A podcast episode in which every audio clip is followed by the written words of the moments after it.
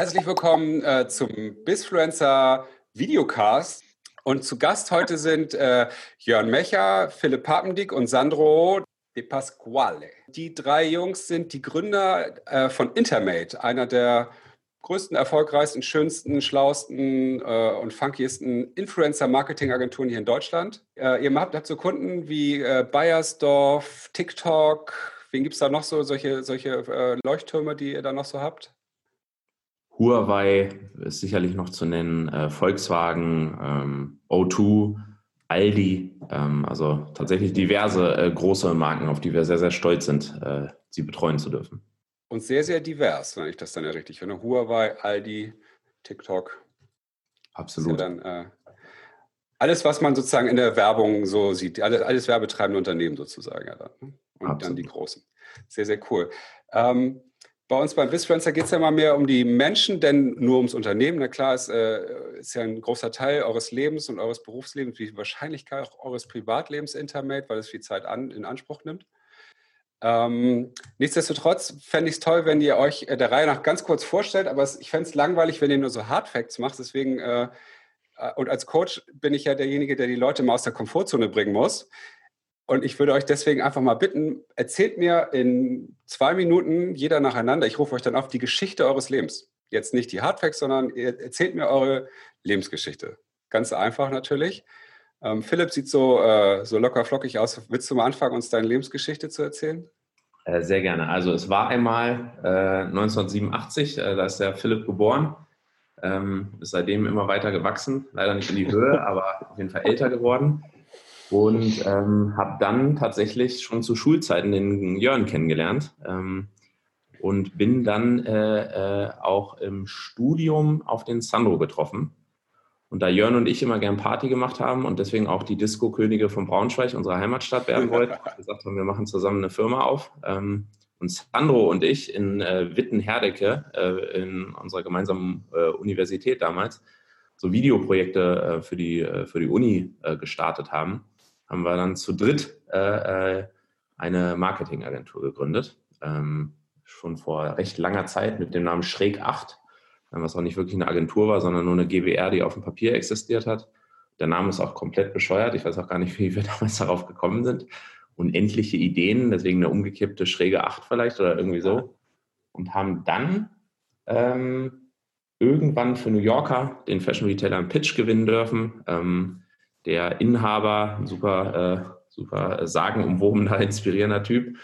Ähm, wir sagen es immer, falls er das hört, was ich nicht glaube, aber es ist trotzdem nicht als, äh, als Kritik, sondern eher als äh, äh, amüsante Bewunderung gemeint. Ein Jogginghose tragender Milliardär, der hat dann irgendwann zu uns gesagt, ey, ihr mit eurer Spaßagentur, das wird doch eh nichts. Äh, kommt mal lieber auf Unternehmensseite und arbeitet äh, für mich. Und dann waren wir so vier Jahre lang ähm, seine Laufburschen, so ein bisschen Assistenz ähm, als auch äh, durften wir Foto- und Videoproduktion äh, äh, leiten. Und in dieser ähm, Situation ähm, sind wir dann auch auf das Influencer-Marketing gestoßen. und dann äh, hast du gedacht, ach, jetzt New Yorker, coole Zeit, aber nur noch Laufbusch, habe ich keinen Bock mehr und äh, ich gründe was Eigenes oder wie kam der Entschluss zustande? Ähm, wir sind äh, ähm, tatsächlich ähm, waren wir immer extrem schnell. Ich glaube, das ist was, was uns so äh, auszeichnet. Wir sind ultra, äh, ultra schnell immer dabei, äh, Dinge aufzugreifen, die irgendwie selbst interpretieren und dann umzusetzen. Ähm, und damals äh, und, und, hinterfragen Dinge auch nicht zu sehr.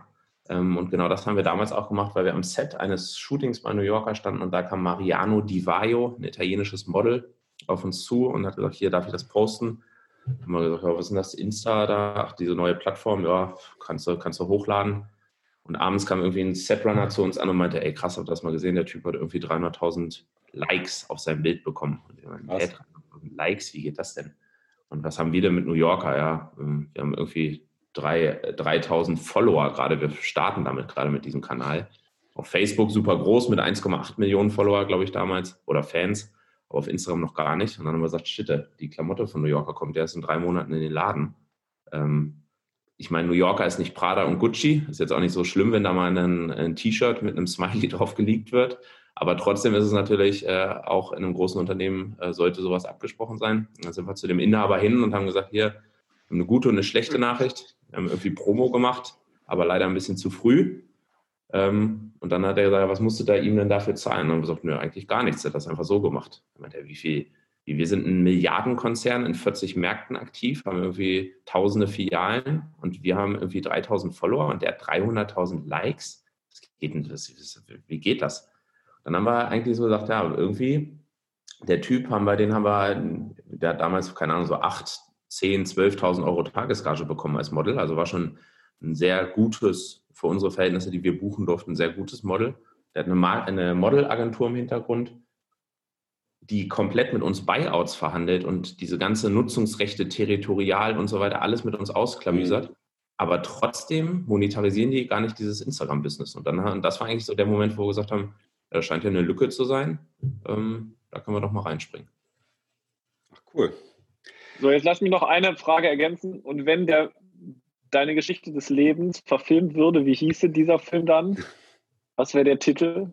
Ähm, das wäre wahrscheinlich der Titel. Äh, ich finde die Frage geil. Die anderen ist jetzt unfair. Die anderen haben natürlich jetzt Zeit, sich ihren schon zu überlegen, aber ich glaube, du hast trotzdem einen geilen raus. Ja, also äh, zwei Mann in einem Bett würde vielleicht ganz gut passen. äh, weil Jörn und ich tatsächlich äh, einen Großteil unseres Lebens äh, gefühlt in einem Bett geschlafen haben, sodass irgendwann unsere Mädels auch gesagt haben, sag mal, äh, geht da eigentlich mehr bei euch beiden? Äh, sind wir nur Tarnfreundinnen? Das kann doch gar nicht sein, dass ihr immer zusammen äh, einschlaft.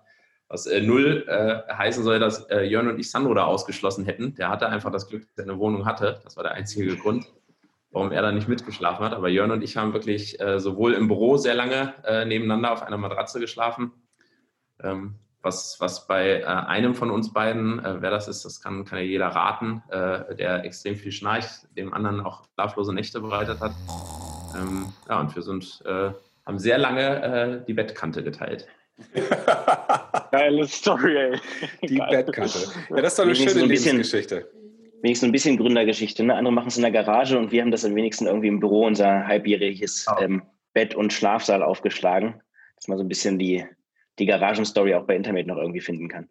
Jetzt führ du doch mal die Geschichte weiter, Jörn. Das finde ich gut. Ja, viel weiter erzählen. Ähm, wir sind jetzt quasi im Jetzt angekommen, so ein bisschen. Ähm, und Philipp hat ja auch schon so einen Teil meines Lebens mit, ähm, miterzählt, weil wir tatsächlich seit, ich glaube, der siebten Klasse die Schulbank gemeinsam drücken ähm, und auch den Abiball gemeinsam moderiert haben. Ich glaube, das macht uns auch so ein bisschen zu den äh, zu den Rampensäulen bei Intermate. Das heißt, wenn wir irgendwo vortanzen müssen, sollen, dürfen, können, sind es meistens ähm, wir beide, die das dann irgendwie ähm, übernehmen. Den Abiball haben wir moderiert mit einem synchron Lip Dance mit ein bisschen Spaß muss sein und haben, ich weiß nicht, was wir uns irgendwie auf Helium haben wir einen guten Appetit gewünscht. Ähm, das war auf jeden Fall eine, eine schon sehr lustige Zeit.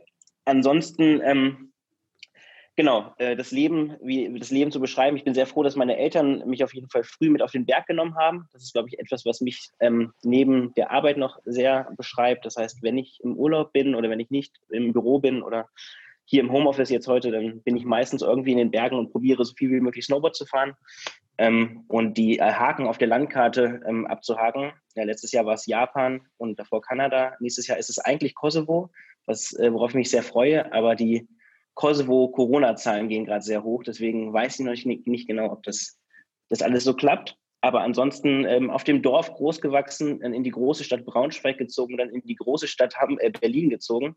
Und dann hat man mal gesehen, was eine große Stadt so ist. Und jetzt irgendwie ähm, mal wieder schauen, wo es dann, dann nochmal wieder kleiner werden kann. Ähm, genau, ansonsten mittlerweile seit fünf Jahren mit Sandro Philipp und ähm, mittlerweile knapp 70 Leuten irgendwie bei Internet am Start und ähm, probieren, was du schon sagtest, weiterhin zu den größten, schönsten, tollsten und ähm, äh, bestaussehendsten Influencer-Agenturen zu gehören. Ähm, mal gucken, wo es noch so hingeht. Cool. Sandro, du äh, als der Dritte, der nicht mit im Bett schlafen durfte, wie fühlt sich das an? Ich muss äh, ganz sagen, äh, ich, ich, bin ganz froh darüber. ähm, nee, aber tatsächlich, äh, tatsächlich haben die beiden Jungs ja relativ äh, viel Schnittmenge, also wahrscheinlich auch noch, noch mal deutlich mehr als ich. Bei mir war es halt äh, tatsächlich so, dass ich, ähm, also erstmal geboren, irgendwie 86 im Ruhrpott, äh, habe dann ähm, eine Aus Ausbildung zum Banker gemacht. Das ist so ein bisschen das, was mir irgendwie immer ja, nachhängt, weil die Leute halt erwarten, wie dass ich mit Zahlen umgehen kann. Ähm, habe dann in Holland studiert, ähm, aber auch in Amerika und bin dann zum Master, den ich übrigens nie beendet habe, nach Wittenherdecke und habe da dann äh, Philipp auch kennengelernt. Und äh, Philipp sagte ja gerade schon, im Zuge dessen haben wir dann irgendwie für New Yorker so die ersten Projekte umsetzen dürfen und habe dann quasi auch äh, äh, Jörn kennengelernt. Ähm, tatsächlich sind die Jungs ja dann im Anschluss äh, äh, zu New Yorker gegangen. Bei mir war es so, ich bin äh, nach Hamburg, habe mich da mit einem, mit einem Kompagnon selbstständig gemacht ähm, und hatte in der Hafen City ähm, einen Concept Store, den ich, den ich dort betrieben habe. Das Ganze war so eine Mischung aus irgendwie Klamottenladen, Online-Shop, Eventreihe, Fotostudio. Cool. Wir haben halt super viel PR bekommen. Das heißt, wenn wir irgendwie Events gemacht haben, dann äh, hatten wir eine relativ lange Schlange vor der Tür. Wir hatten halt nur das Problem, äh, dass wir kleine, keine, keine Klamotten verkauft haben oder zumindest halt irgendwie äh, deutlich zu wenig. Ähm, wir sind damals in der Hafen City gelandet, weil das so ein bisschen, äh, die wollten das Viertel beleben und äh, wir konnten für ein paar Euro pro Quadratmeter das eine relativ große Fläche buchen. Und irgendwann haben sie uns dann die äh, Pistole auf die Brust gesetzt und haben gesagt, ey, pass auf, wenn ihr hier bleiben wollt, dann müsst ihr halt auch irgendwie vollwertig zahlen. Und wir hatten uns halt relativ stark in die Räumlichkeiten äh, verliebt, haben gesagt, okay, wir haben jetzt irgendwie ein relativ kleines Sortiment, war alles so ein bisschen provisorisch noch, haben so 300 Paletten aufgebaut, keine richtige Ladeneinrichtung. Das kriegen wir auf jeden Fall hin und haben das dann quasi gemacht. Ähm, und wir haben so pro Halbjahr irgendwie, ja, wahrscheinlich so 100, 120.000 Euro äh, Ware geordert. Und das Problem in der Mode ist halt, dass du quasi das Learning aus einer, aus einer, äh, aus einer Order eigentlich erst in die übernächste mit reinnehmen kannst. Ähm, Niklas, du kennst das vielleicht so ein bisschen. Und wir haben, ähm, wir haben quasi äh, zwei Ordern dann wirklich auch stark äh, äh daneben äh, gelegen und äh, hatten krasse Warenüberhänge. Ähm, und gepaart mit der, mit, der, mit der relativ hohen Miete ähm, waren wir dann nach so ungefähr drei Jahren pleite und mussten das Ding halt irgendwie abschließen. Ähm, und das war natürlich eine super lehrreiche Zeit für mich, ähm, vor allem eben unternehmerisch. Klar war das auch eine harte Zeit, weil wir viel Herzblut da reingesteckt haben. Aber äh, auf jeden Fall eine Zeit, die ich nicht wissen will. Und ich bin mir, bin mir sicher, dass, äh, ja, dass ich heute wahrscheinlich ein anderer Unternehmer wäre, wenn ich das nicht so mitgemacht hätte. Das heißt, in der Zeit habe ich mich, äh, habe ich mich massiv weiterentwickelt. Und ähm, ja, und ich hatte halt dann das Glück, ich bin, habe dann natürlich überlegt, was mache ich? Äh, wie geht's weiter? Irgendwie ähm, lasse ich mich jetzt anstellen und versuche irgendwie den Rucksack äh, abzutragen äh, oder versuche ich es nochmal? Und dann äh, war für mich relativ schnell klar, dass ich mir auf jeden Fall eine zweite Chance geben muss bin dann nach Berlin gegangen, ähm, habe dort, äh, wollte dort eigentlich so ein bisschen in die Eventbranche rein, noch mit zwei Kompagnons. Das hat sich aber ziemlich schnell zerschlagen. Und ähm, ja, war dann so ein bisschen selbstständig auch im Social Media Bereich unterwegs. Ähm, und glücklicherweise habe ich den Kontakt aber zu den Jungs nie äh, verloren. Ähm, und äh, immer wenn die Jungs in Berlin waren, dann habe ich mich immer so als kostenloser Runner angeboten ähm, und bin dann sozusagen mit den, mit den beiden irgendwie äh, äh, und habe in Berlin quasi die Produktion irgendwie begleitet. Und das war eben so ein, so ein Abend, wo wir dann hinterher noch in der Ritter Butzke waren. Und da haben die Jungs mir dann von äh, tatsächlich von der von der Idee erzählt, äh, beziehungsweise von der Situation erzählt, die Philipp vorhin berichtet hatte. Mhm. Ähm, und dann haben wir eigentlich in der Nacht noch beschlossen, dass wir das Thema angehen wollen. Ähm, ja, das ist so, das ist so meine Story. Ähm, nur eine, weil ich das so geil finde, äh, nochmal, äh, kannst du ja noch einmal sagen, wie, was ihr, wie eure Umkleidekabinen im, äh, im, äh, bei Stoffsüchtig in eurem Store aussahen? Ja, wir waren, wir waren eben vom Konzept her waren wir relativ laut und, und kantig und eckig. Deswegen ähm, sagte ich eben auch, wenn, wenn, wenn wir Events gemacht haben, hat das ziemlich gut geklappt. Wir haben eben nur keine Klamotten verkauft und die, die ähm, die Ladeneinrichtung war generell relativ fancy, Sie haben auch den Red Dot Design Award gewonnen. Und die eine Umkleide war tatsächlich ähm, ein Beichtstuhl und das andere war eine Gummizelle. Geil, Mann. Die, die Loca also das habt ihr jetzt wahrscheinlich. Fancy. Geil, das habt ihr wahrscheinlich dem, dem PAL jetzt rübergegeben. Ne? Die sind doch da in Hamburg, der, der Techno-Club, den kennt ihr ja wahrscheinlich auch. Stimmt, die haben ja. doch auch so abgefahrene Toiletten. Ja. Ja, cool. Kann man eigentlich festhalten, dass äh, das Internet in der Ritterbutzke gegründet wurde. Ähm, müssen wir eigentlich mal wieder hin und da mal irgendwie drauf anstoßen. Ich war seitdem nie in der italienischen Model. Ja. Ja, die, die macht dann wieder ein Foto von euch, beziehungsweise von, von dem Event und dann passiert das nächste Ding vielleicht. Wie fanden das der Herr New Yorker, dass ihr das, äh, dass ihr dann sozusagen ja dann abgehauen seid wahrscheinlich, ne? relativ kurzfristig oder wie war das? Ja. Ja, wir haben uns eigentlich schon recht viel Zeit gelassen, ähm, tatsächlich. Die Idee ist, glaube ich, so im November 14 entstanden. Und dann hat äh, Sandro auch schon unter dem Radar quasi gestartet mit dem Ganzen, ähm, um da quasi einfach schon den Markt so ein bisschen zu sondieren und zu testen, was wie wo so ankommen kann. Ähm, Philipp und ich sind dann wirklich erst offiziell dazugestoßen und haben New Yorker erst, ähm, ich glaube, Q1 15 verlassen.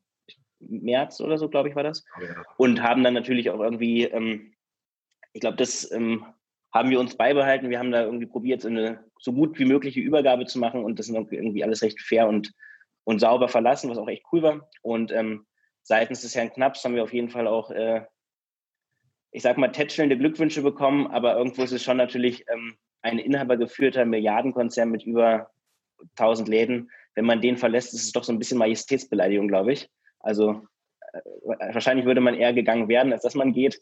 Ähm, aber mittlerweile können wir uns auf jeden Fall wieder ordentlich in die Augen gucken, wenn wir es mal sehen würden. Plus, man ja. muss auch sagen, wir durften ja noch weiterarbeiten. Wir, wir, haben eigentlich damit gerechnet, dass er uns direkt freistellt, weil wir gesagt haben, hier, Knapp, wir, ähm, wir sind inspiriert durch Sie. Äh, wir haben hier ein Imperium aufgebaut und das wollen wir auch. So groß wird unseres bestimmt nicht werden, aber zumindest wollen wir es mal versuchen, wo die Reise hinführt. Und dann äh, dachten wir, jetzt sagt er, okay, raus mit euch. Ähm, aber er hat gesagt, ja, okay, ähm, dann äh, dann haben wir ja noch vier Wochen. Ähm, und schnacken wir noch mal ein bisschen weiter, reden wir nochmal, wenn er abhaut. Und dann, es war uns schon ein echt cooles Zeichen, ähm, dass wir dann, sage ich mal, noch, äh, noch äh, weiter dort marschieren durften. Hast du seitdem mal wieder mit ihm gesprochen, Philly? Oder ihn, also gesehen habe ich ihn mal, aber gesprochen habe ich seitdem noch nicht wieder mit ihm, glaube ich. Einmal habe ich, mit, äh, hab ich mit ihm gesprochen. Wir sind ja, sagen wir so, wir sind immer noch ähm, gerade bei Jörn und ich äh, mit eigentlich jeder Abteilung in der Zentrale so im Austausch waren damals. Also wir, wir haben von, der, von seiner Chefsekretärin, äh, Frau Keil, die leider dann verstorben ist, eine ganz coole, ganz gute Seele des Unternehmens, mit der haben wir auf Tagesbasis gesprochen, haben in der Firma irgendwie eine neue Halle gefunden hinter so einem Lüftungsschacht, wo wir dann ein riesen Fotostudio reingebaut haben. Wir haben mit äh, äh, Matze Gröbner, ähm, der die ganzen Warenverschiebungen gemacht hat, gesprochen. Wir durften mit der strategischen äh, ähm, Corporate Development oder wie die hießen, durften wir mit einem Dr. Äh, Dietmar Züke seinerzeit noch sprechen, äh, wie wir die Eingangsbereiche optimieren. Wollen wir da auch so auf Fashion gehen, wie es ein Zara macht oder eher auf Preis gehen? Ähm, teilweise wirklich hands-on, was wir ja immer noch machen, irgendwie uns einfach einen ganzen Tag lang mit einem langen Teleobjektiv vor die Läden gesetzt und haben einfach äh, jeden Kunden fotografiert, der rein und rausgelaufen ist, um dann eine riesen Wand aufzubauen und die zu clustern und zu sagen, so sieht der New Yorker Kunde aus ähm, das war schon ganz cool. Deswegen sind Jörn und mir auch echt die Tränen gelaufen, als wir dann den, das letzte Mal vom Hof von New Yorker gegangen sind, weil wir haben da echt geschlafen teilweise. Also wir kannten die Putzfrauen, ähm, kannten wir. Das mit dem Büro, im Büro schlafen hat irgendwie sowas an uns, ne? muss man jetzt kurz dazu sagen. wir sind da teilweise, haben wir da irgendwelche äh, Shootings vorbereitet. Wir haben auch, glaube ich, diese spontane äh, Arbeitsweise kennenlernen dürfen, weil Herr Knapp war auch so jemand, oder ist, ist vielleicht immer, bestimmt immer noch so jemand, äh, saßen irgendwie auf der Terrasse, äh, Samstag, äh, Samstagmorgens, äh, saß ich bei meinen Eltern im Garten, dann klingelte mein Telefon, ja, wo bist du denn? Äh, ja, zu Hause. Ja, ähm, du, ich habe gerade gehört, wir machen da gerade so eine, äh, so eine Fotoproduktion in Amsterdam. Ähm, da haben wir die ganze Ware da, fahrt da mal hin und macht mal ein Video. Und man sagt, äh, ja, okay, klar, können wir machen. Wann? Ja, jetzt. Äh, okay. Dann äh, Jörn angerufen, so, äh, wir müssen jetzt nach Amsterdam fahren, weil morgen sollen wir da was produzieren haben dann aus dem Zug tatsächlich irgendwie alles organisiert, haben dann unseren jetzigen Mitgründer von unserer Produktionsfirma TrueMates Philipp äh, am Start gehabt, haben gesagt, hier, pass auf, einen neuen Auftrag, der geht genau jetzt los, äh, ab ins Auto nach Amsterdam, wir müssen da irgendwas produzieren.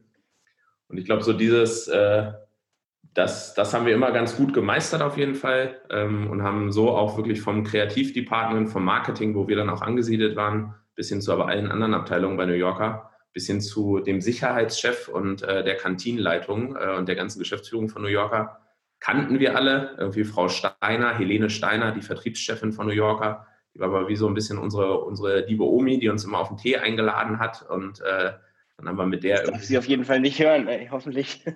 Ja, aber im Positiven soll das sein. Also die war, da saßen wir immer gerne und meinten, ey, das ist auch so eine goldige, goldige Person. Und dann haben wir da überlegt, wie darf man den äh, ganzen äh, New Yorker Mitarbeitern eigentlich äh, einheitliche Kleidung geben oder ist das wie eine Uniform und äh, bricht genau mit dem Thema Diversity und jeder soll seinen Style bei New Yorker finden und Marken mischen und so weiter.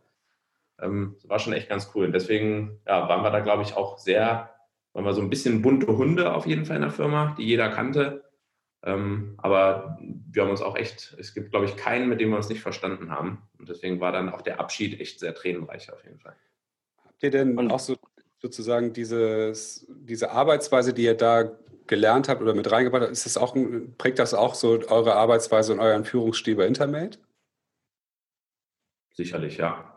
Denke, also passt auch zu diversen Credos, die wir, glaube ich, bei Intermate haben. Also ich glaube, jeder, der sich ähm, der mit uns in den Vorstellungsgesprächen irgendwie ist, der kommt danach ge, gebrainwashed raus und denkt, wir haben überall Wandtattoos, ähm, weil wir so diverse Credos in kurze Sätze gefasst haben. Irgendwie eins unserer Credos ist auf jeden Fall, glaube ich, auch was, was uns bei New Yorker, ähm, was uns dort so ein bisschen beigebracht wurde und das ist Get Shit Done.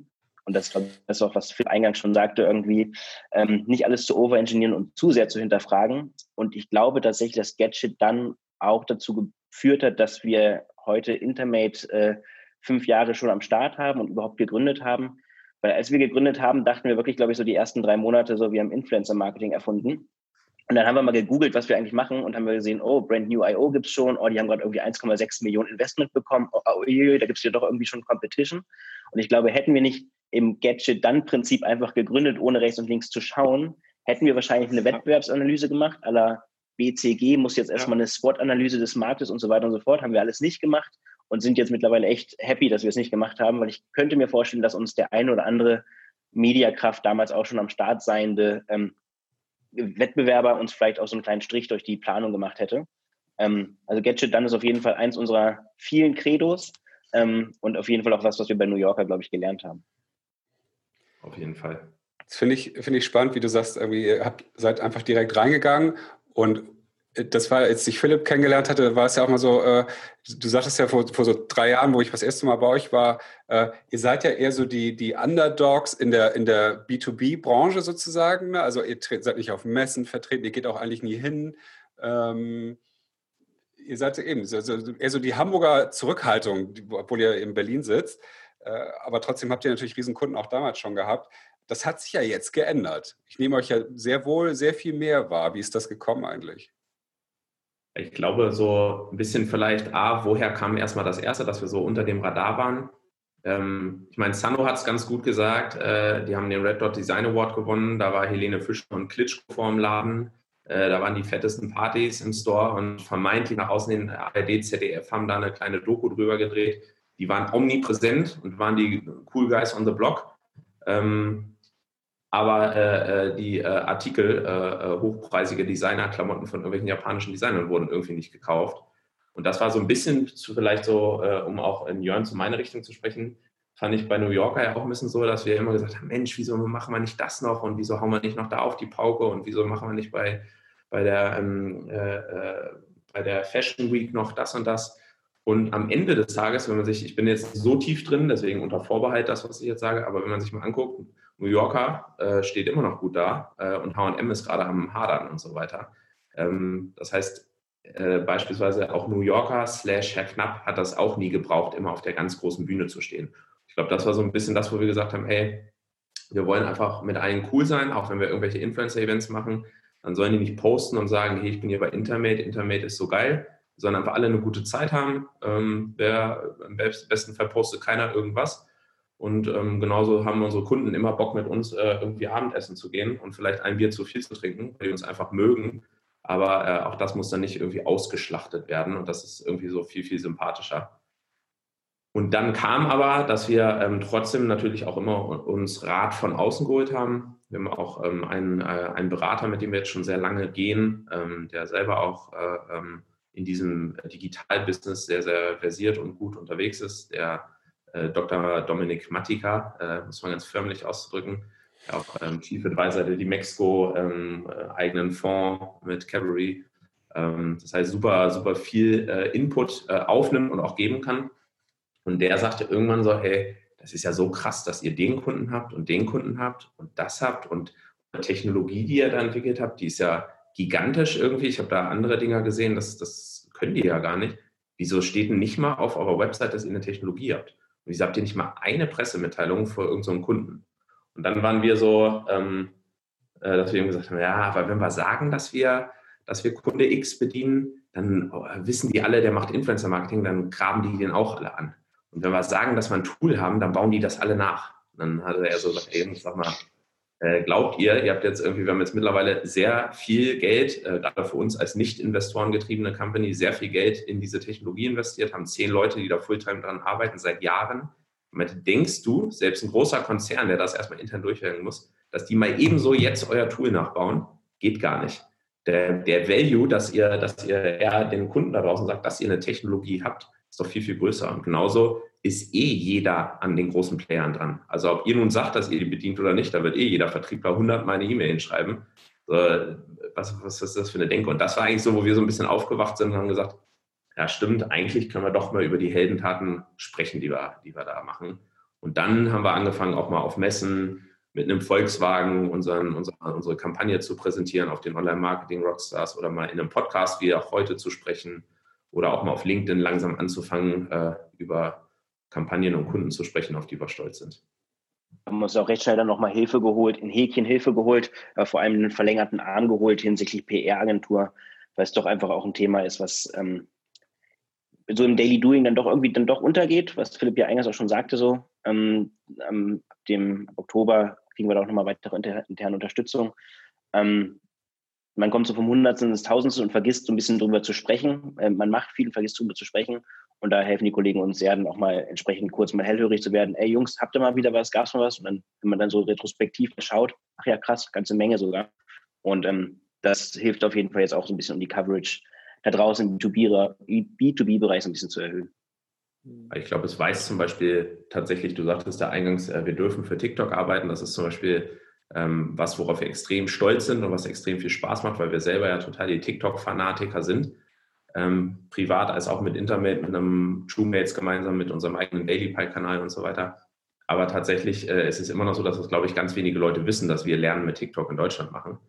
Und mhm. das ist zum Beispiel auch was, wo man denkt, okay, ich lese gerade ganz viel Gastbeiträge von äh, äh, diversesten äh, TikTok-Päpsten, die es da draußen gibt, ähm, was ja auch völlig, völlig fein und in Ordnung ist.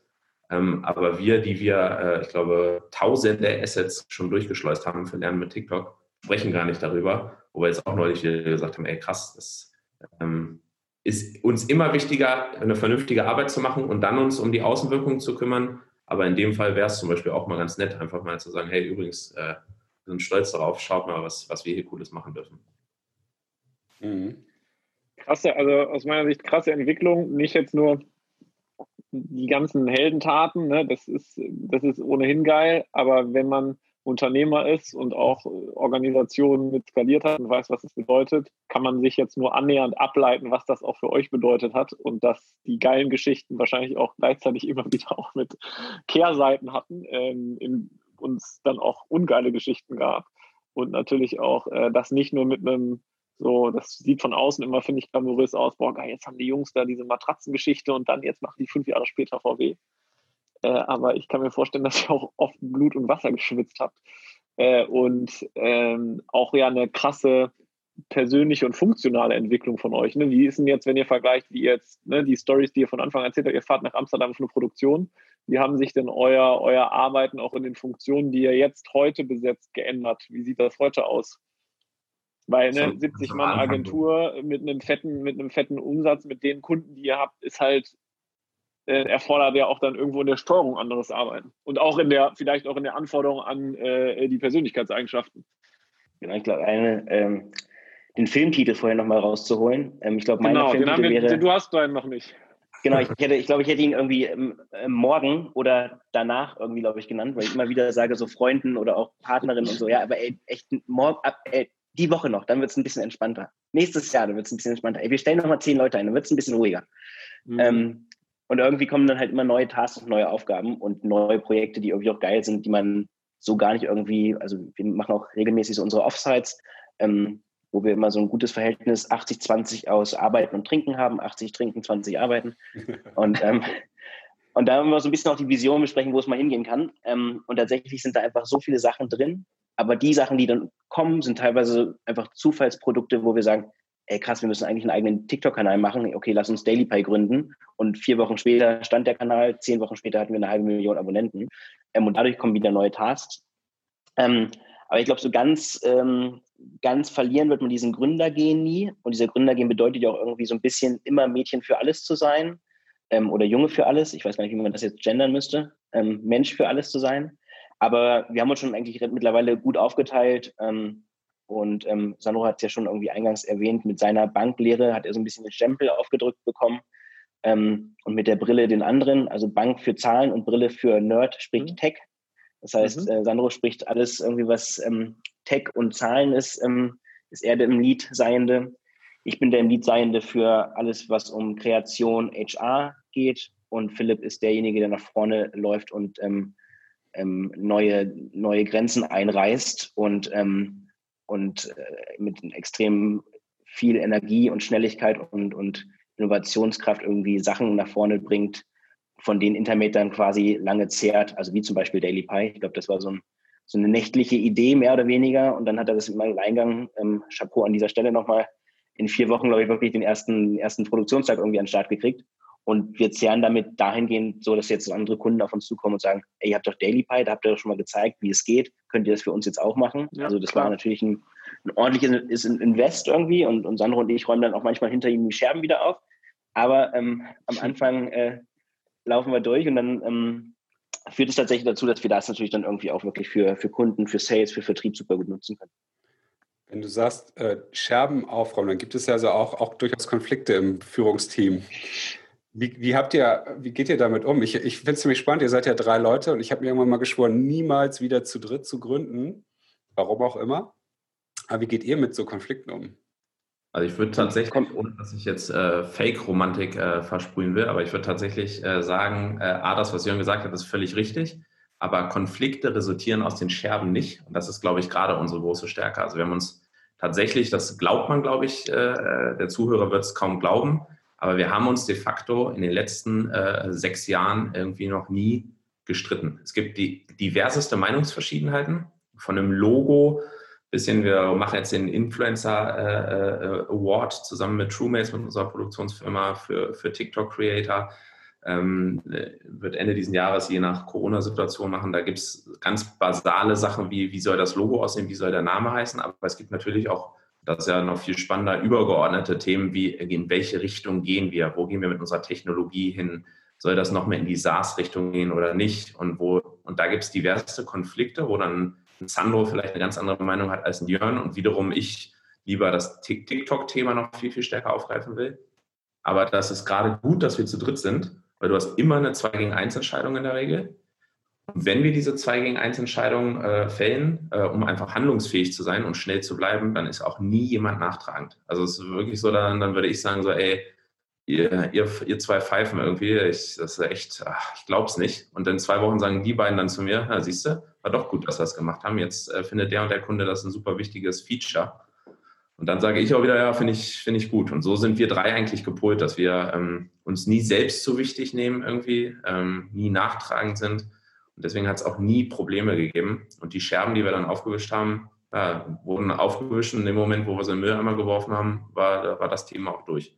Das ist echt eine ziemlich, ziemlich krasse Eigenschaft und eine Kultur, die wir versuchen nach unten durchzudrücken. Also, dass wir, ähm, haben so ein weiteres Credo bei uns ist, sei kein Opfer. Und das ist keine Line von Bushido aus einem Song, wahrscheinlich ist es das, aber soll es nicht sein ähm, sondern ist eher, äh, heißt eher das Thema, dass wir den Leuten sagen, pass auf, du darfst ausrasten und wenn die verrückten Creator mal wieder nicht posten und mal wieder nicht erreichbar sind, dann kannst du von mir aus auch äh, äh, um 14 Uhr aufspringen, verdammte Scheiße schreien, dir einen äh, Gin Tonic einkippen, dann trinke ich sogar noch einen mit mit dir und äh, dann, äh, dann einmal Luft rauslassen, alles gut. Es geht nur vielmehr darum, äh, dass du nicht äh, diesen Bad Vibe dann nach rechts und links zu deinen Kollegen äh, übermittelst, sondern dann eher nach dem Fluchen guckst, den Kopf schüttelst, lächelst und sagst, ei, ei, ei, was, ein, was eine verrückte Welt. Mhm. Das ist so, glaube ich, das, was wir ganz gut prägen irgendwie. Wir sind, ähm, ja, wir sind einfach Freunde geblieben. Und das ist, glaube ich, so der große, der große Erfolg. Und das sagen wir auch den Leuten im Onboarding. Technologie ist eins unserer großen Assets, aber Culture ist das viel, viel größere. Ich glaube, was uns allen auch äh, bewusst ist, ist, dass es halt nicht den einen richtigen Weg gibt. Also du hast halt immer verschiedene Möglichkeiten und ähm, du weißt halt vorher nicht, äh, was sozusagen irgendwie den, den meisten Output generiert. Und ich glaube, das ist uns ziemlich bewusst. Ähm, das heißt nicht, dass wir irgendwie nicht auch mal eine andere Meinung haben, aber ich glaube, wir sind alle zu jeder Zeit auch bereit, den Weg des anderen mitzugehen ähm, und auch dahinter zu stehen. Ähm, und wir haben, glaube ich, auch das große Glück, dass wir uns in unseren Stärken und Schwächen halt ganz gut ergänzen. Ähm, und deswegen fällt es uns auch relativ leicht, irgendwie die Schwächen des anderen zu akzeptieren, weil wir im, im Gründerteam das eigentlich alles ganz gut ausgleichen können. Ähm, und deswegen da einfach ein, ein, sehr starkes Vertrauen ineinander haben. Mhm. Du sagtest ja, äh, nee, Björn sagte das, dass dir der Stempel, weil du Banker bist, ist dir der Stempel des CFO sozusagen mit aufgedrückt worden. Ist das eine freiwillige Geschichte gewesen oder eher auch wieder so eine 2 gegen 1 Entscheidung?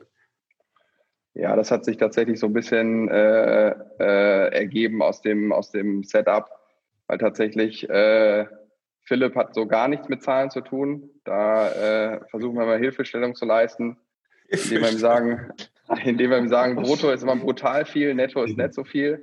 Nee, ist natürlich jetzt ein bisschen überspitzt, aber, ähm, aber da, das, das war sozusagen ausgeschlossen und ich glaube, Jörni ist auch stärker der Peoples-Typ, als ich es bin. Und deswegen ähm, ja, ist da auch dieses Thema irgendwie Sales, Creation, HR besser aufgehangen. Ähm, und war eigentlich relativ klar, dass ich mich um die Zahlen kümmere.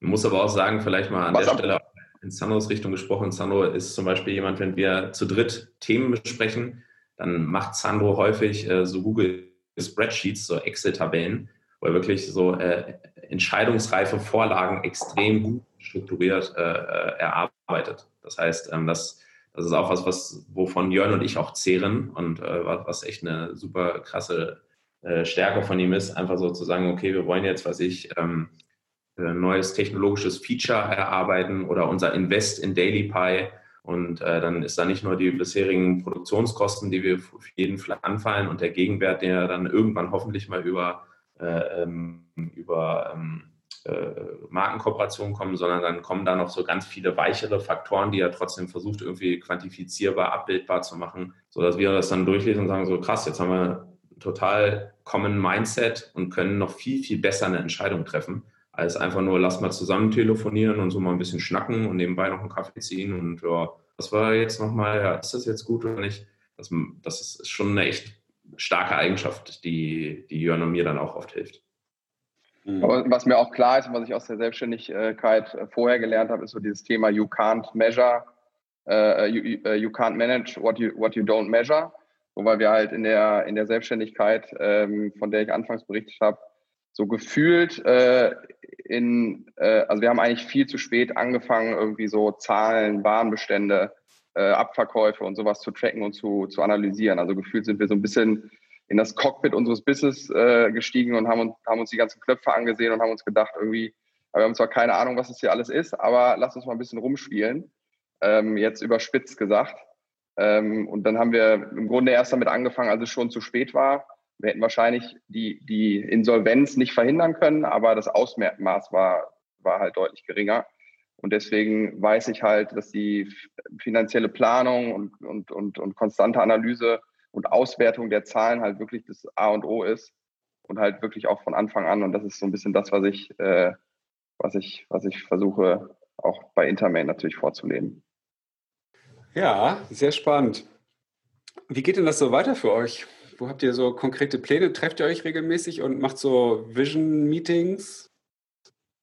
Jetzt im Oktober wieder, ja. Das haben wir, haben wir. Wir haben uns tatsächlich äh, vorgenommen, äh, dass wir einmal im Quartal zusammen in den Urlaub fahren, ähm, dann so Quality Time haben und äh, Vision Meetings machen. Das ist genau einmal passiert. Da sind wir zusammen äh, in die Türkei geflogen, ähm, in so einem ganz äh, uncool, in so einem einfach nur so einem Resort, wo es all-inclusive alles gab, uns da eingenistet haben dann aber damals seinerzeit von Levi's einen Pitch bekommen. Das heißt, saßen am Ende einfach nur weder an der Vision noch haben wir gechillt, sondern haben einfach komplett diesen Pitch bearbeitet.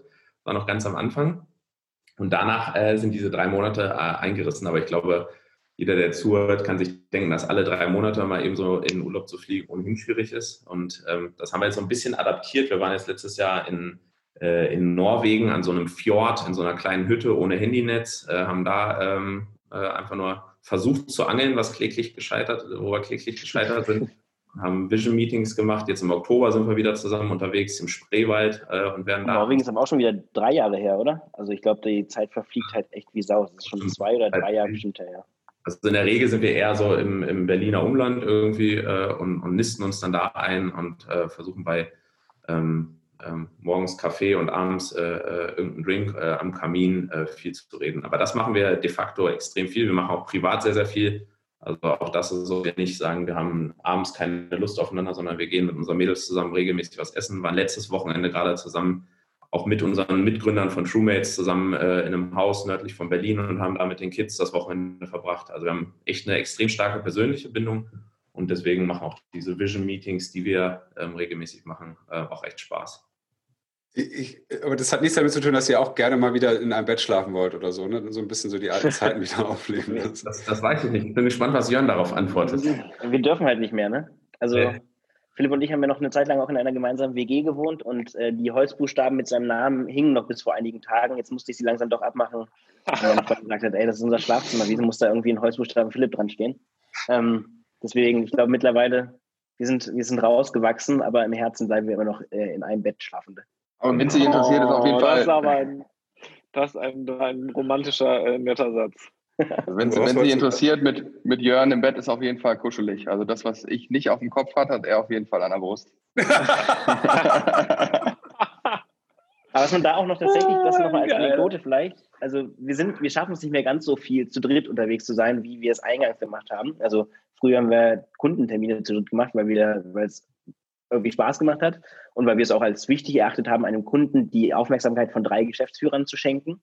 Ähm, mittlerweile ist es einfach gar nicht mehr zeitlich nicht mehr möglich, aber alle Berater oder alle Leute in unserem Umkreis sagten noch immer, ihr müsst euch aufteilen, ihr macht, müsst es alleine machen, äh, du der, du der Kunde und so weiter. Und wir sagten aber eigentlich, ja, aber das macht halt nicht so viel Spaß. Also wir wollen ja auch irgendwie zusammen dahin fahren, macht schon Spaß, uns auf dem Rückweg noch irgendwie ein Bier reinstellen und darüber sprechen, wie cool das gerade war.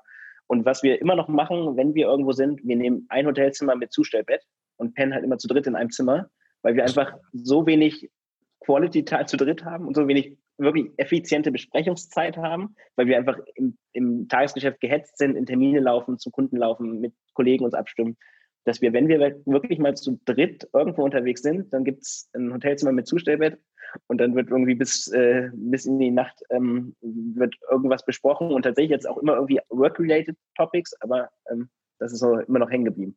Aber das wird gelost. Ja. Hm. Wie geil. Das ist geil. Cool. Ja. Aber, wir, aber vielleicht eine Sache, weil ich habe mir, ich habe mir tatsächlich ähm, äh, relativ wenig, das fand ich auch äh, cool, Henrik, dass du gesagt hast, lass einfach mal schnacken und äh, gar nicht so anhand der Agenda langhangen. Das macht auch viel mehr Spaß. Aber eine Sache, die, äh, die glaube ich noch wichtig ist, die wir auch äh, nennen sollten, weil es geht ja klar um uns, aber wir prägen ja auch, sage ich mal, Intermate. Und äh, deswegen ist so der einzige Punkt, den ich mir aufgeschrieben habe, den ich auf jeden Fall noch platzieren will, äh, dass ähm, wir auf jeden Fall bei Intermate mittlerweile auch extrem stark von dem Team wirklich zehren. Das heißt, nicht nur zehren Jörn, äh, zerrt Jörn von Sandro und mir und ich von Sandro und Jörn und äh, das dritte Spiel dann auch so weiter mit Sandro. Ähm, aber äh, wir alle zehren, glaube ich, äh, oder nicht glaube ich, de facto von, von einer extrem starken Kultur und sehr, sehr guten Leuten, wo wir echt stolz drauf sind. Und was sich da in der Vergangenheit gezeigt hat, das, das war für uns echt, zeigt sich nur immer wieder, dass du ähm, gute Kultur nicht mal ebenso dazu heiern kannst. Das ist super, super schwierig. Wir haben unsere Onboarding-Prozesse optimiert, wir haben unsere Recruiting-Leitfäden nochmal angepasst um wirklich zu versuchen, wie kitzeln wir was raus, lassen wir die Leute würfeln mit Bildwürfeln und die sollen zu den Bildern was erzählen, damit man kreative Spontanität irgendwie herauskitzelt und so weiter. Aber selbst dann ist es super schwer, den Leuten wirklich hinter den Kopf zu gucken oder hinter die Stirn zu gucken. Und wir haben in der Regel all unsere Teamleads, äh, lustigerweise ist das äh, ähm, eine, äh, die drei Mädels sind äh, Julian und dann äh, drei, äh, drei Mädels, Lisa, Isa und Alisa äh, total der, der, der Zungenbrecher. Das hat er äh, schön einfach gemacht. Ja, genau. Aber nur ein A, ein L und dann das ISA hinten dran hängen. Dann hast du Alisa, Lisa und Isa. Die ähm, sind gefühlt von Anfang an dabei. Die sind, sage ich mal, ähm, haben, den, haben lange, eine lange Strecke mit uns gemeinsam begleitet. Und ähm, die machen einfach äh, ähm, genauso wie das, wie, wie, wie die anderen äh, Kollegen, die mit in den Teams arbeiten, einen geilen Job, aber so, indem sie tatsächlich auch unsere Kultur und diese Credos mitgeprägt haben. Und das ist so, deswegen sind wir ähm, mittlerweile auch extrem stark eingestellt, dass wir sagen, wir brauchen gar nicht den Top äh, Client Service Director von äh, der hochrenommierten Agentur XY, ja. ähm, sondern wir gucken lieber bei uns im Team, was haben wir da für, für gute Leute, ähm, die, wir, die wir weiterentwickeln können und auch gerne schnell weiterentwickeln können, ähm, weil diese, sie diesen Pace, diese Credos wirklich verinnerlicht haben und mitprägen. Und das ist echt was, worauf wir mega, mega stolz sind. Worauf seid ihr noch stolz? Auf unsere Freundschaft würde ich sagen. Also, dass, dass das nicht gelitten hat. Das haben wir jetzt ja gerade schon ausgeführt, aber deswegen kann man das, glaube ich, nochmal nennen, dass wir sagen, ähm, ähm, People over Process ist auch so ein Credo, um äh, immer wieder in Credos zu sprechen. People over Process äh, und, und äh, unsere Freundschaft vor, vor äh, irgendwelchen Animositäten oder äh, Eitelkeiten oder irgendwelchen vielleicht Scherben, die dann auch mal äh, im Business-Alltag entstehen, das hat echt immer Prio bei uns gehabt. So ein bisschen Bros before Clients. Äh, ja. ja. Tatsächlich, ich glaube, das ist wirklich auch so ein bisschen, wenn man zurückblickt, auch nochmal, dass wir es tatsächlich ähm, also überhaupt nicht alleine geschafft haben, das wäre vermessen, sondern genau mit diesem Team und auch der Hilfe von Freunden und Beratern, die uns immer auf dem Weg begleitet haben. Aber allein im Sinne von, dass es nach wie vor eine Bootstrap Company ist, ähm, dass wir es halt irgendwie alles irgendwie über, ich glaube, das Einzige, was wir uns ganz am Anfang haben wir uns mal, ich glaube, in Summe 10.000 Euro von unseren Eltern geliehen, weil wir irgendwie ähm, in die Vorfinanzierung von einer Kampagne gehen mussten und uns das nicht leisten konnten. Aber ansonsten konnten wir, haben wir es irgendwie geschafft, alles von, von Null und über Wachstum aufzubauen. Und wenn man das sich so mal anschaut, ähm, auch so ein bisschen die verschiedenen Weihnachtsfeiern an, sich anschaut, dann ist es schon irgendwie krass zu sehen, dass letztes Jahr die Kollegen die Weihnachtsfeier moderiert haben. Und am Anfang, des, am Anfang der Zeit waren wir mit sechs Leuten beim Italiener. Ähm, da ist schon irgendwas dazwischen passiert. Und das, was glaube ich dann auch wieder echt ein, so ein sehr stolzer Moment ist, zu sehen, dass viele derjenigen, die bei der ersten Weihnachtsfeier beim Italiener waren, jetzt die Weihnachtsfeier moderiert haben. Und das ist irgendwie echt cool, mhm. wenn man sich das so anschaut, dass es da echt ein cooles Team ist. Und ich glaube tatsächlich, dass das auch unser größter ähm, Pain durch Corona beispielsweise jetzt ist. Es ist gar nicht bei uns das Problem, dass wir irgendwie weniger arbeiten oder weniger zu tun haben. Ganz im Gegenteil, irgendwie wir können uns da überhaupt nicht beschweren. Ähm, und auch das Homeoffice funktioniert super und Meets und Zoom und Hangout, alles easy. Aber es leidet einfach die Kultur, wenn man sich nicht so häufig sieht, wenn man ähm, sich nicht in der ganzen Mannschaft zum Agenturupdate, was wir einmal im Monat haben, wo auch die, das Team aus Hamburg und aus Wien und aus, aus Berlin zusammenkommt, ähm, wenn wir das nicht regelmäßig haben oder nur digital haben, ähm, dann leidet schon irgendwo dieser, dieser, dieser Teamspirit und der Kulturgedanke. Und dieses Jahr wäre eigentlich ähm, eine gemeinsame Reise für alle, äh, mit uns allen gemeinsam nach Mallorca geplant gewesen im April oder Mai. Das muss natürlich storniert werden. Danach warten wir, okay, dann geht es doch wieder aufs Oktoberfest, wo wir letztes Jahr schon waren, wo wir uns alle erkältet haben. Deswegen dachten wir, jetzt muss es in die Sonne gehen. Nee, komm, dann geht es aufs Oktoberfest. Dann wurde das Oktoberfest abgesagt. Dann haben wir gesagt, okay, komm, dann machen wir jetzt, wir haben ein Hotel auf Rügen gemietet, dann wenigstens in Deutschland irgendwie nochmal einen Strand. Dann gingen die Fallzahlen wieder hoch, haben wir das stornieren müssen. Und jetzt äh, hadern wir uns so ein bisschen durch 2020, was das Culture-Thema angeht, aber das ist etwas, wo wir auch sehr stolz drauf sind, so ähm, das Kulturelle und das, was auch das einzige, der einzige Punkt, der so ein bisschen unter der Krise auch bei, bei uns tatsächlich so ein bisschen leidet. Also wir geben da unser Bestmöglichstes, aber es ist natürlich was anderes, mit 50 Leuten ähm, durch die Schinkenstraße zu laufen oder bei Zoom irgendwie miteinander anzustoßen. Ich glaube, da was dazu, was auch so mal, um das äh, zu belegen, wir haben irgendwie äh, fünf Leute, die sind weggegangen, die sind zurückgekommen. Äh, die haben bei anderen Agenturen angefangen, äh, weil sie gesagt haben, ey, ich will nochmal einen neuen Input haben, nochmal noch mal was anderes sehen oder ich gehe der, geh der Liebe wegen äh, äh, nach, nach Österreich zurück und dann hat immer das Telefon geklingelt, hey, ähm, irgendwie ist das nicht das Gleiche äh, kann ich doch zurück. Und wir waren aber auch, äh, äh, nicht, dass wir jetzt die großen Gönner wären, wir waren ganz im Gegenteil, wir waren auch froh und haben gesagt, ey, wir können auch nicht ohne dich, also äh, lass die Reise weitergehen. Oder der Marian, das war unser erster Mitarbeiter, äh, genauso wie die Ayla, das waren so die ersten zwei äh, Kollegen, die, bei, die bei uns waren, die sind heute immer noch da. Das ist echt schon, echt schon verrückt und da sind wir, ja, das zeigt, glaube ich, dass dass äh, nicht nur wir die Kultur vermissen und gerade das häufiger zusammen äh, unterwegs zu sein, sondern dass es den Kollegen auch so geht. Das klingt ja nicht nur Kult, es klingt halt wie Familie. Ne? Also ich, das, so nehme ich euch drei ja auch wahr, dass ihr sehr tiefe, enge Freundschaft pflegt ja auch. Und ich glaube, das übertragt ihr dann ja auch in, in eure Firma hinein, einfach aus eurem inneren Bedürfnis, glaube ich, auch heraus, das Harmonie zu haben und Wärme zu haben und Nähe zu haben. Und das finde ich, äh, finde ich sehr besonders. Also sonst ist ja doch ja. oft äh, Client before Bros oder before Colleagues oder wie auch immer. Ne? Kunden, eigentlich geht der Kunde ja immer Nummer eins und dann kommen irgendwann die Kollegen. Und das ist, äh, finde ich, sehr besonders und spricht ja offensichtlich für euch, dass ihr sagt, dass selbst die fünf, die mal gekündigt haben, wieder, wieder an Bord sind. Habe ich so auch noch nicht gehört. Ja, man muss fairerweise sagen, es haben mehr als fünf äh, in der Historie über Internet gekündigt, aber, aber fünf sind auch wieder zurück und das ist, das ist tatsächlich schon ziemlich cool.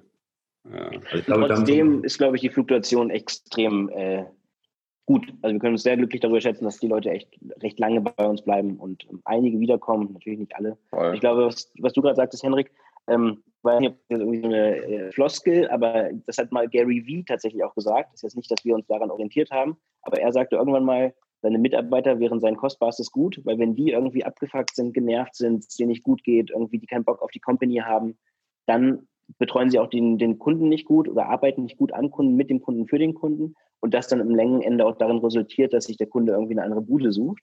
Und ich glaube tatsächlich, da ist auf jeden Fall ähm, was dran, genauso wie da was dran ist, dass sich Mitarbeiter vielleicht nicht die Firma, sondern die ähm, Chefs aussuchen. Also man geht bestimmt auch, weil man irgendwie mit den Vorgesetzten nicht klarkommt. Und wenn man sich das beides ein bisschen vor Augen führt, dann ist es, glaube ich, extrem wichtig, dass man irgendwie sehr nah war und irgendwie cool mit allen probiert zu sein, trotzdem natürlich auch Guidance bietet und ähm, gewisse Art von Führung. Aber ähm, dass es irgendwie probiert, ähm, allen, allen, dass, es, dass wir probieren, dass, dass es irgendwie allen gut geht und irgendwie alle Bock drauf haben ähm, und irgendwie auch Bock auf Internet und auf unsere Kunden haben, weil ich glaube, es ist viel wichtiger, dass das Team erstmal richtig cool harmoniert und es denen gut geht und die Bock auf das haben, was wir da machen, weil dann wird der Kunde automatisch irgendwie auch äh, happy sein und irgendwie sich, sich freuen, mit uns zusammenzuarbeiten. Ähm, und andersrum werden uns irgendwie die Leute weglaufen und die Kunden sind kurzfristig glücklich, aber ähm, wäre wahrscheinlich nicht nachhaltig. Mhm. Also sogar, glaube ich, so die Entscheidungen, äh, in denen wir Leute gekündigt haben, waren tatsächlich äh, ähm, in der Regel nie die, äh, die auf Leistung und Skills beruht haben, sondern die äh, Entscheidungen, die darauf beruht haben, dass irgendwie äh, ein Culture Fit äh, nicht gegeben war. Ähm, und da haben wir dann sogar teilweise gesagt, okay, das sind sehr, das sind sogar teilweise sehr, sehr gute Leute gewesen, wo wir aber trotzdem gesagt haben, ähm, wenn es irgendwie nicht passt, weil die, einfach die Konstellation mit dem Team äh, irgendwie nicht so funktioniert. Ist ja auch völlig fein, das gehört dazu. Ähm, dann haben wir aber trotzdem die Entscheidung gefällt, äh, im Sinne des Teams nicht zu sagen, oh, da verlieren wir aber äh, einen sehr guten Projektmanager. Ähm, den könnten wir eigentlich noch gut äh, weiter gebrauchen, gerade bei den ganzen Kundenanfragen. Wieso sollen wir den jetzt, äh, wieso sollen wir uns von dem verabschieden, ähm, wenn trotzdem auf kultureller Ebene irgendwas nicht gepasst hat? Und das ist auch so dieses Credo, was wir den Leuten, auch die sich bei uns bewerben, sagen, Culture over Skills Du musst nicht wissen, was TikTok ist. Du musst nicht wissen, was eine Zuschauerbindung auf TikTok ist und so weiter. All das lernst du. Du musst es nur wissen wollen. Ähm, wenn du dafür offen bist und schnell alles aufsaugst, dann lernst du das auch alles. Keine Raketenwissenschaft und auch wir lernen jeden Tag noch dazu. Ähm, aber das Cultural Setup äh, muss auf jeden Fall stimmen. Ähm, genau. Wollt ihr für äh, unsere riesengroße Reichweite der Bisfluencer nutzen, äh, um eigentlich auch noch was mitzuteilen oder ein Need zu sharen? Zum Beispiel sucht ihr noch Leute oder äh, so, ich gucke gerade mal ein bisschen auf die Uhr und ihr habt mir auch relativ klar gesagt, dass ihr ein tightes Timing habt. Deswegen äh, vielleicht jetzt so fast abschließende Worte von euch. Ja, äh, join, join the Navy, äh, kommt zur Intermate, äh, zu Truemates. Also wir suchen, wir suchen tatsächlich immer weiter Leute. Ähm, wir suchen auch gerade äh, äh, Gen Z Creatives, ähm, weil wir gerade merken auch so für unsere ähm, für Truemates, für unsere Produktionsfirma, dass wir da haben wir jetzt auch wieder äh, junge Auszubildende, coole Leute am Start, die einfach TikTok wirklich atmen und leben, die diese neue Art der Kreativität mitprägen. Ähm, aber auch äh, im Bereich von Projektmanagern und so weiter suchen wir auf jeden Fall immer äh, gute Leute. Von daher, ähm, ja, wer mal, äh, die Leute müssen auch nicht mit Jörn und mir äh, in einem Bett schlafen. Äh, Lust hat äh, auf das angesprochene Bier nach einem Kundentermin oder auf die coolen Projekte, die wir mit extrem coolen Kunden rocken dürfen, ähm, ja, super gerne. Niklas, Hast du noch äh, abschließende Worte, Fragen an die Jungs? Äh, Sandro hat seinen ähm, sein Filmtitel noch nicht genannt. Mein, mein Filmtitel wäre wahrscheinlich irgendwie sowas wie Scheitern lohnt sich. Gut. Cool. Noch ein Buchtitel von so einem Motivationscoach äh, äh sein. Ja, stimmt. Die, die Website musst du schnell eintragen, sonst wird Henrik das äh, äh, monetarisieren. Ja. Oder ihr bringt zusammen raus das Buch. Ja, da bin ich leider nicht gut drin, weil als wir Bisfluencer angekündigt haben, äh, war drei Tage später die Domain bisfluencer.de weg und ich, äh, ich war es nicht. also da, da müsst, ihr keine, müsst ihr euch keine Sorgen machen. Ich habe meine letzte Frage.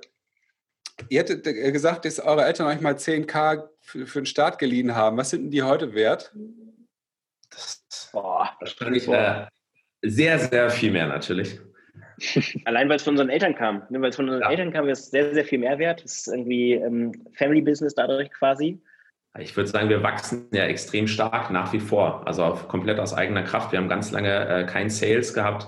Ähm, wenn wir mittlerweile auch, äh, sage ich mal, eine, eine renommierte Person in unserem Führungsteam mit Martin Problewski, der auch schon DiviMove und Indahash und Co. Äh, die Influencer-Bereiche äh, durchgemacht hat und geben auch Gas in dem Bereich Akquise. Aber wir sind trotzdem auch davor und auch jetzt zu Corona-Zeiten wachsen wir extrem stark.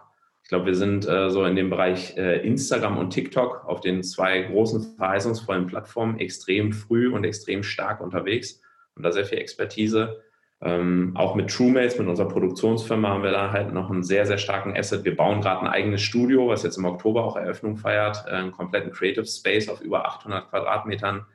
Das heißt, ähm, der, und wir haben natürlich, das habe ich jetzt gar nicht genannt, obwohl es extrem gewichtig ist, dieses ganze, diesen, diesen mittlerweile, wie gesagt, zehn Programmierer, die seit Jahren an unserer Technologie arbeiten, mit Features, die offiziell von Facebook approved sind, das heißt, da haben wir, glaube ich, schon eine sehr, sehr, sehr, sehr starke Assets und nach wie vor ein anhaltendes, sehr, sehr starkes Wachstum und sehr, sehr gesunde Firmenzahlen. Und daher, das müsstest du eigentlich mitgerechnet haben, dann wüsstest du, was die 10K jetzt wert sind. Das genau. relativ einfach. Also ihr habt euch mehr als verzehnfacht, glaube ich, jetzt einfach mal. Ihr wärt eine gute Investition gewesen für, für, einen, für einen Business Angel oder, oder Seed Investor, aber wahrscheinlich habt ihr euren Eltern nur gesagt, gib mir mal die 10K, ihr kriegt die Tage die 10K wieder und nicht, hätte ich, die hätte ich mal, hätten, Niklas, die hätten wir vorher beraten sollen wahrscheinlich, hätten sie sich jetzt nochmal nach äh, die, die Ferienhausbude am, am, am, See noch holen können wahrscheinlich. Wir haben fast äh, Anteile ganz am Anfang abgegeben, weil wir äh, mit äh, Andreas Grebenstein, ähm, dem ehemaligen äh, Gründer und Inhaber von Videobuster, dem Mediathek, ein super cooler, inspirierender Typ, dem wir auch immer noch Kontakt äh, pflegen und hegen, ähm, da haben wir damals gesagt, ey, wir gründen und wenn man gründet, dann muss man ja ein Investment aufnehmen. Das gehört sich ja so. Irgendwie so. Dann haben wir einen richtig schlechten, zum Glück hatten wir das Sandro ja auch schon, äh, deswegen ist ich persönlich, ich sage richtig schlechten, aber wahrscheinlich einen noch sehr hemdsärmlichen äh, Businessplan geschrieben, sind zu dem hin und der hat gesagt, yo, äh, also dass ihr mal 500.000 Euro Umsatz im Jahr macht, das glaube ich nicht. Wie viele Influencer hat denn so ein Mensch? Nee, nee, das sind die Influencer und die haben Follower. Ach so, naja, ich würde euch vielleicht irgendwie äh, 50.000 äh, Euro für irgendwie, keine Ahnung was, 20, 30, 40 Prozent geben. Da haben wir echt überlegt und zum Glück haben wir es nicht gemacht. Wie gesagt, auch wenn wir den Andreas äh, äh, super, super schätzen und das ein extrem inspirierender Typ ist, aber zum Glück haben wir einfach alleine Gast geben können und haben das alleine gewuppt, weil das wäre jetzt schmerzhaft wahrscheinlich heutzutage. Ja. Für das Ein, eine Sache ist, glaube ich, von Andreas auch noch äh, hängen geblieben tatsächlich. Ich habe es letztens bei irgendeinem Panel Talk auch mal als Abschlussplädoyer ähm, nochmal ähm, rezitiert.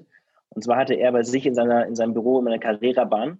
Und als wir das erste Mal da waren, äh, waren wir davon komplett geflasht. Und all unsere Credos und Wandtattoos, die wir uns irgendwo so in den Nacken haben stechen lassen, ähm, sind so ein bisschen fast darauf zurückzuführen. Und zwar stand in der Mitte dieser Carrera-Bahn ein großes Schild und da stand drauf, nicht die Großen fressen die Kleinen, sondern die Schnellen fressen die Langsamen. Und ähm, ich glaube, das ist nach wie vor sehr sinnbildlich für unser Agieren, für unsere Art, äh, Unternehmen zu führen und auch für die Probleme, die teilweise zu große ähm, Agenturen oder, oder Netzwerke und so teilweise auch mitbringen und haben.